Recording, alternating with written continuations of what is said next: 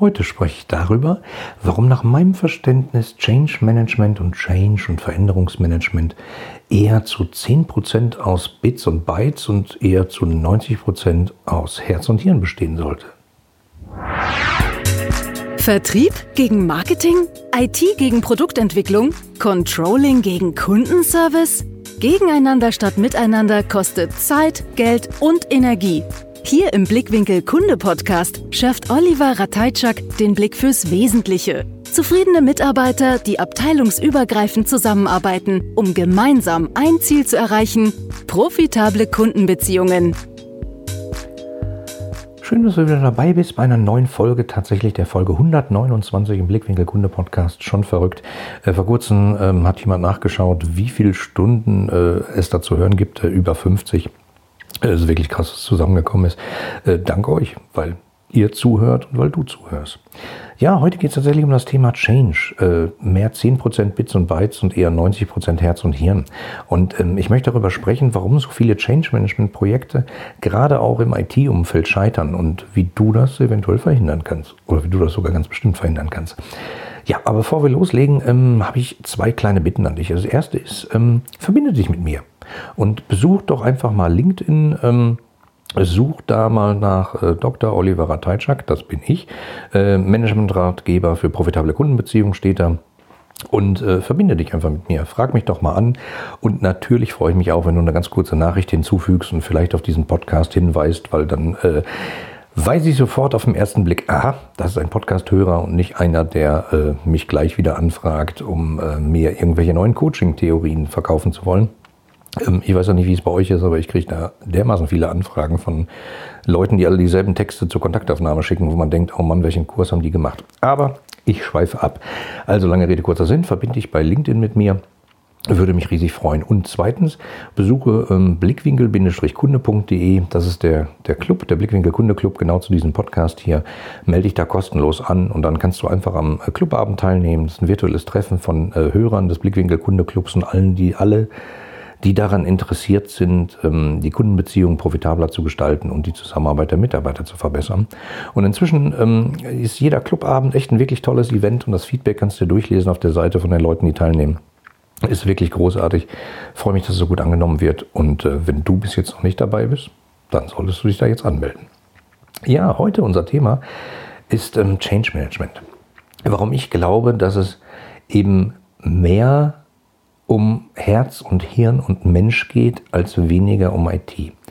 Aber ähm, ihr wisst ja, ich begleite, eine, begleite seit Jahren IT-Leiter und Führungskräfte, aber auch aus Businessbereichen, also immer genau an der Schnittstelle irgendwie Fachbereich beauftragt mich für bessere Zusammenarbeit mit IT, äh, IT beauftragt mich für bessere Zusammenarbeit im Zweifelsfall im Gesamtunternehmen mit den Businessbereichen und bekomme deshalb immer oft mit, dass es äh, Change Management Projekte gibt, die mit Anlauf vor die Wand fahren. Und ich habe mich gefragt, warum ist das so? Warum ist gerade so Change in aller Munde und Change Management ist so wichtig und man muss das alles so ganz besonders betrachten und sich darum kümmern. Ähm, und, und muss das immer so sein, dass unsere Projekte nicht so erfolgreich sind, wie man sie eigentlich geplant hat oder angedacht hat? Und meine kurze Antwort dazu ist nein. So, fertig. Die kürzeste Podcast-Folge ever. Nein, das ist es eben nicht. Also ähm, ich glaube, Change Management-Projekte können sehr sinnvoll sein, werden aber dummerweise oft falsch aufgesetzt oder falsch behandelt. Und äh, warum? Das besprechen wir heute. Also, gehen wir der Sache mal auf den Grund. Was ist überhaupt Change Management? Wozu braucht man Change Management? Also, ich sage mal einfach erklärt, es gibt Anforderungen, sei es zum Beispiel jetzt rechtliche Anforderungen oder neue Anforderungen aus dem Business, die sagen, äh, hey, lieber IT, wir brauchen äh, folgende Funktion, weil dann können wir unsere Produkte besser am Markt platzieren, dann können wir dieses Angebot überhaupt am Markt platzieren, dann können wir das so umsetzen, dann können wir unsere Kunden besser bearbeiten, dann können wir mehr verkaufen etc. Also klassische Business-Anforderungen. Oder es kann sein, dass es äh, Modernisierung in der IT-Infrastruktur gibt, dass man es halt machen muss. Ähm, oder es gibt witzigerweise, diese Klassifikation gibt es auf dem Multiprojektmanagementsystem, ähm, weil der Vorstand oder die Geschäftsführung das will und eine spannende Idee hat. Vorstandsprojekte äh, gibt es immer. Ich habe äh, längere Zeit mich zum Thema Multiprojektmanagement beschäftigt, war mal verantwortlich äh, für die Entwicklung einer Software zu diesem Thema und da gab es immer die Rubrik strategisch total wichtig, äh, IT, rechtliche Vorgaben und äh, Vorstandswunsch. Also kann man natürlich darüber diskutieren, ob das dann immer sinnvoll ist, das zu tun, aber de facto gibt es das. Also es gibt Veränderungen in Unternehmen, die angestoßen werden, zum Beispiel in Richtung IT, äh, wo man was ändern muss. Hm? Und daraus ergeben sich dann oft Anpassungen, also Anpassungen an interne Arbeitsweisen, an interne Prozesse, an IT-Systeme und damit verbundene natürlich interne Arbeitsweisen und Prozesse. Also auf Deutsch, wenn man irgendeine IT-Software in einem Unternehmen verändert oder neu einführt, wird das dazu führen, dass die Menschen, die diese Software bedienen, etwas neu machen müssen oder anders machen müssen. Und das ist halt klassischerweise das, was man als Change im Change Management Projekt bezeichnet. Und wenn ich das jetzt so aufführe, ähm, scheint irgendwie klar zu sein, dass immer auch Arbeitsweisen und Gewohnheiten von Menschen betroffen sind. Und genau das ist nämlich das Problem. Wir sind alle Menschen und wir freuen uns, ähm, wenn wir etwas können.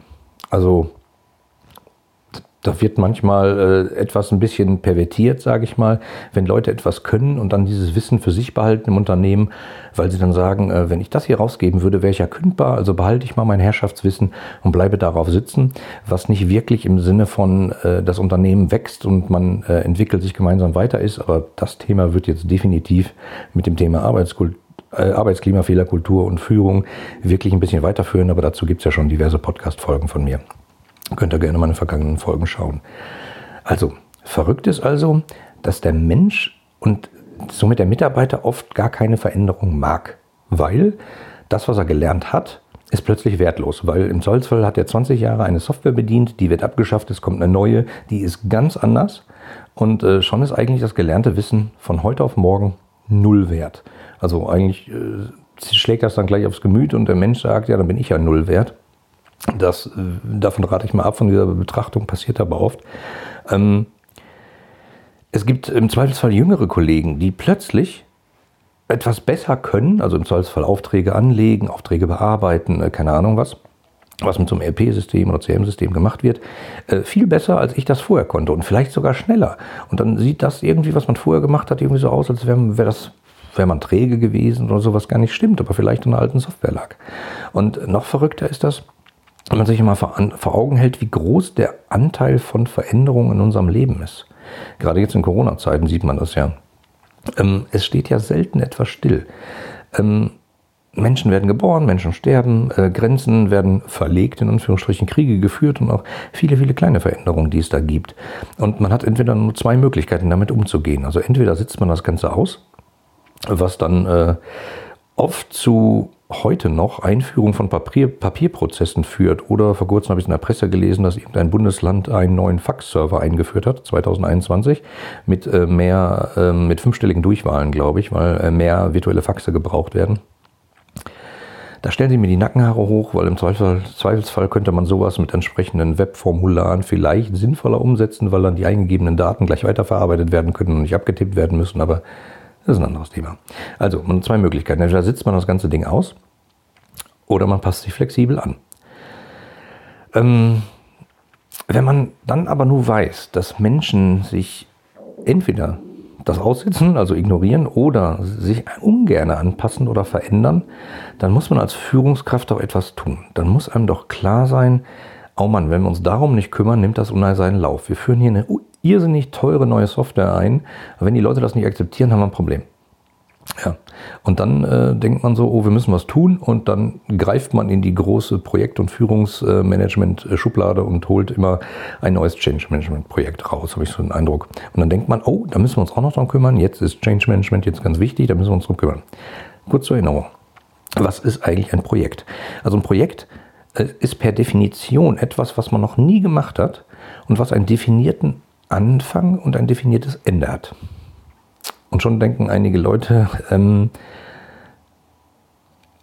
dass man sozusagen äh, am Ende des Change-Projekts, weil es dann ja zu Ende ist, alles getan hat, um die Leute mitzunehmen, um die Mitarbeiter in die Zukunft zu begleiten oder einfach dafür zu sorgen, dass die Neuerungen akzeptiert werden und angenommen werden. Und noch viel verrückter ist, ähm, dass ich oft in Change-Management-Projekten äh, Leuten begegne, die als ihre Aufgabe sehen, Neuigkeiten, Prozessanpassungen, andere Vorgehensweise, andere Tools, andere Werkzeuge, andere Software zu dokumentieren und diese Dokumentation den Mitarbeitern zu übergeben oder zur Verfügung zu stellen. Also es wird viel dokumentiert, im Zweifelsfall in internen Systemen, Intranet-Systemen, manchmal auch leider in äh, PDF-Dokumenten auf Laufwerken. Und dann äh, schickt man eine E-Mail rum und sagt, Leute, da ist übrigens das 700 Seiten Handbuch, viel Spaß, da steht drin, wie es geht. Und das ist ja nicht wirklich eine Begleitung im Sinne von, pass auf, es wird sich was ändern, das wird sich ändern. Wenn du es so machst, haben wir alle was davon, weil du wirst schneller, besser, hast weniger Stress etc. Sondern das ist eher so ein, oh, wir müssen auf unserem großen Projektplan das Change Management Thema auch noch abhaken. Okay, wir haben was dokumentiert, wir haben was übergeben, wir können einen grünen Haken dran machen. Und das ist leider ein Problem, was ich oft beobachte. Und ich kann einfach nur sagen, das reicht nicht. Das ist der Grund, warum viele Change Management Projekte einfach vor die Wand fahren. Weil oft nicht wirklich so weit gedacht wird. Man versetzt sich halt nicht in die, in die Lage der Mitarbeiter und denkt, wie geht denn das? Die haben jetzt Angst um ihren Job, weil im Zweifelsfall kommt was Neues. Ihr Wissen, was sie sich über Zehnte, Jahrzehnte angeeignet haben, ist im Zweifelsfall wertlos. Die haben einfach Angst vor Veränderung und die wollen das nicht. Und deswegen versuchen sie im Zweifelsfall das zu boykottieren, bewusst oder unbewusst. Ähm, da wird viel zu wenig drüber nachgedacht und auch viel zu wenig in die Richtung argumentiert. Ähm, und Das reicht einfach nicht, wisst ihr? Wenn jemand selber aus sich heraus motiviert ist, dass er erkennt, warum es notwendig ist, dass man so eine neue Anpassung macht, hm, dann wird er vielleicht nicht gerade begeistert sein und vielleicht nicht sehr gerne langweilige Dokumentation lesen. Aber im Zweifelsfall schließt er seine, zieht er seine Schlüsse daraus und sagt, das ist gut fürs Unternehmen und damit auch für meinen Arbeitsplatz. Damit machen wir uns wettbewerbsfähiger. Okay, ich beiß mich da jetzt mal durch. Gibt aber leider nicht es gilt sozusagen nicht für jeden Mitarbeiter und deswegen muss man sich halt ganz genau überlegen, was tue ich da.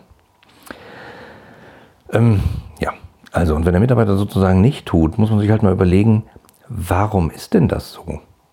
Die wenigsten Mitarbeiter haben auf ihrer äh, Arbeitsstelle sozusagen oder in ihrem Job Langeweile und sagen so, hm, was mache ich denn heute? Ich weiß gar nicht, ich denke mal drüber nach, was ich morgen mache.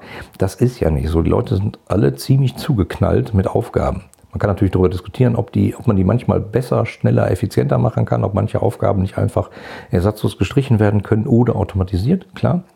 Aber es ist nun mal da und viele Leute haben extrem Stress damit. Und deswegen ist halt wichtig, sich genau zu überlegen, wie wirkt das auf die Menschen und wie kann ich die sozusagen befähigen, das zu wollen. Nicht im Sinne von, ihr müsst das jetzt so machen, da geht's lang, weil dann sagen die, hm, na, ich lasse dich mal am langen Arm verhungern und dann schauen wir mal. Nicht umsonst gibt es äh, ERP-Systemeinführungen, die abgebrochen wurden nach äh, über einer Milliarde Ausgaben für externe Beratung. Ist mein Highlight, was ich mal gehört habe. Eine Milliarde Euro für ein ERP-Einführungsprojekt, was dann abgebrochen wurde. Das muss man erstmal schaffen. Ähm, ich habe gelesen, bei Lidl gab es das in der Presse, wurde veröffentlicht, äh, die haben 700 Millionen Euro in eine SAP-Einführung gesteckt und dann wurde es abgebrochen. Warum? Weil genau die Change Management-Aspekte nicht funktionieren. Weil es die Widerstände gibt und äh, Leute sich im Zweifelsfall ein bisschen weigern. Und wenn sich plötzlich viele in der Belegschaft so ein bisschen weigern, dann geht gar nichts. Und deswegen ist es halt extrem wichtig, sich darum Gedanken zu machen. Und ne, ich höre dann oft sowas wie, ja, die Leute verstehen das nicht, äh, die sind so ewig gestrig, die wollen keine Veränderung, äh, ja, scheinbar sind die nicht richtig mitgenommen worden, äh, aber das Wurzelsübel sitzt einfach viel tiefer. Wer ist für Veränderung im ganzen Unternehmen eigentlich zuständig? Wessen Verantwortung ist das? Die vom Vorstand, die von jeder Führungskraft, die vom Aufsichtsrat, die von der Geschäftsführung, von jedem einzelnen Mitarbeiter, von wem konkret?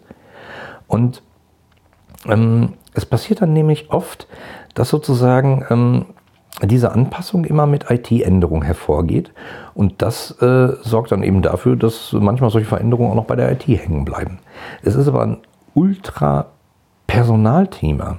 Gehört es ins HR-Bereich? Kann ich nicht sagen. Hängt von Unternehmen zu Unternehmen ab. Ich habe viele äh, Projekte scheitern sehen und da hängen diese Verantwortung äh, an verschiedensten Stellen. Darauf kann man es nicht so unbedingt zurückführen.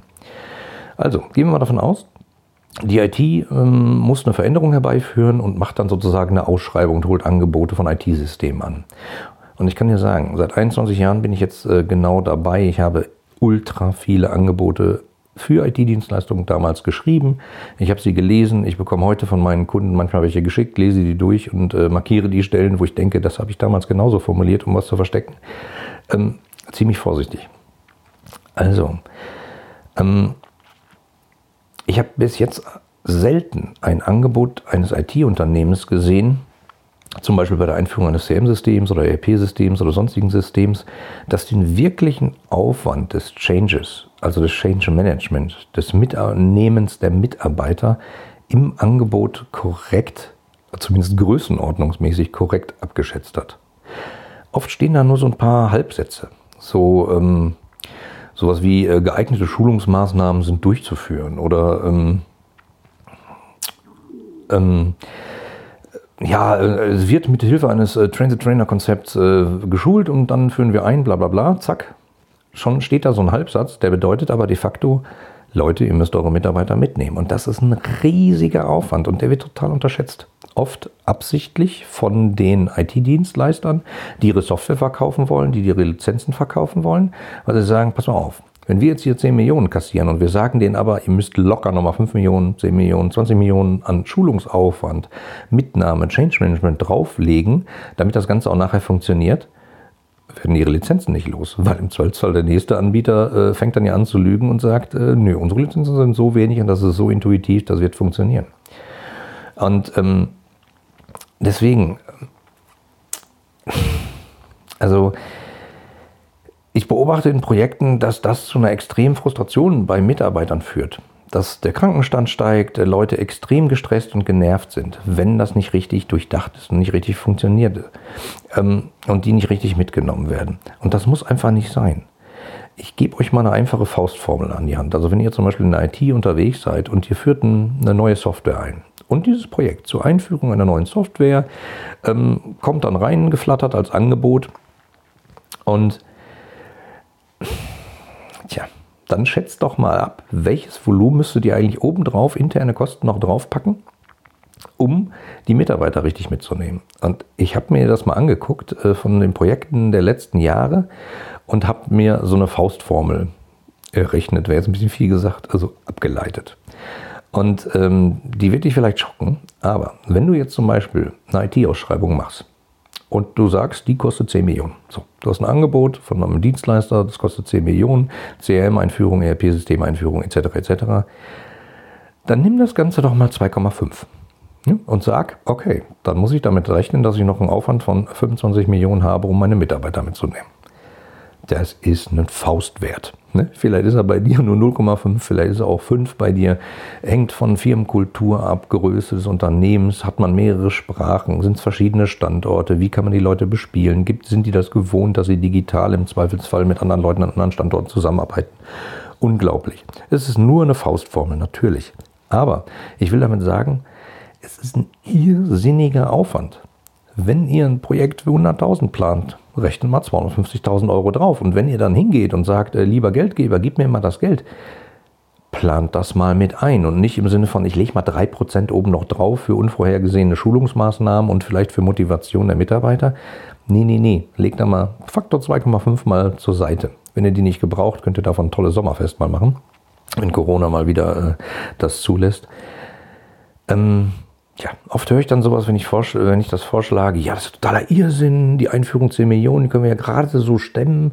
Äh, wie soll man jetzt noch 25 Millionen für Schulungsmann haben? Das ist totaler Irrsinn. Und ich sage dann immer, ja, es geht ja nicht um die 25 Millionen, aber es geht um das Bewusstsein, dass das ein riesiger Aufwand ist. Und wenn man sich in die Tasche lügt und sagt, nee, ähm, ja, das, das macht hier Train the Trainer und das machen hier noch zwei Kollegen, die schulen das dann, das wird schon irgendwie funktionieren und dann schreiben wir noch eine anständige Dokumentation als PDF und der Hersteller liefert auch noch eine super Dokumentation mit, die, okay, die ist jetzt auf Englisch, die beschreibt auch nur Standardprozesse und nicht unsere Prozesse und die beschreibt auch nur die letzte Softwareversion und nicht unsere gecustomized, dann merkt man schon, wo der Hase im Pfeffer liegt. Und genau deswegen habe ich gesagt, sozusagen, Change besteht zu 10% aus Bits und Bytes und 90% aus Herz und Hirn und sich genau überlegen, wer hat was davon. Wie kann ich die Mitarbeiter, Mitarbeiter, kleine Mitarbeitergruppen dazu motivieren, dass sie es wollen? Wenn die es nicht wollen, werden die irgendwelche Gründe finden, dass es nicht geht. Und dann investierst du, ne, an dem Beispiel, wie ich gerade gesagt habe, über eine Milliarde Ausgabe für Softwareentwicklung, Softwareeinführung, die man dann einfach abschreiben kann. Das ist vollkommener Irrsinn. Weil man gegen kleine Widerstände kämpft. Und viele kleine Widerstände machen so einen Widerstand, da kriegst du keine Software eingeführt. Die Mitarbeiter mitzunehmen. Ähm, sei es, weil ihr interne Communities aufbaut von Mitarbeitern, unabhängig von, euer, von eurem Zentralstandort, sozusagen zentral, also standortübergreifend, die miteinander arbeiten. Ähm, es geht um interne Kommunikation. Wie kommuniziert ihr eigentlich, warum ihr das tut? Sagt ihr einfach, tada, das ist unsere neue Software, ab übernächsten Monat geht es übrigens los. Die anderen, die im Projekt waren, wissen schon ein bisschen länger, ihr jetzt erst. Jetzt gibt es so eine Schulung, macht euch mal keine Sorgen. Oder macht ihr das langsam, behutsam? Und wie immer, wenn ich sage, es geht um Kommunikation, da geht es nicht um eine Richtung im Sinne von ich sende Botschaften, das wird passieren, sondern da geht es um Anpieksen von Leuten, damit die was sagen. Es geht also um Zuhören. Ihr müsst reinhören in eure Belegschaft und mitkriegen, welche Bedenken gibt es, welche Widerstände gibt es, was könnt ihr dagegen tun, wie könnt ihr das entkräften, wie könnt ihr die mitnehmen. Das ist ultra aufwendig und das hat extrem viel mit Herz und Hirn und Einfühlungsvermögen zu tun. Das ist kein Bit und Byte.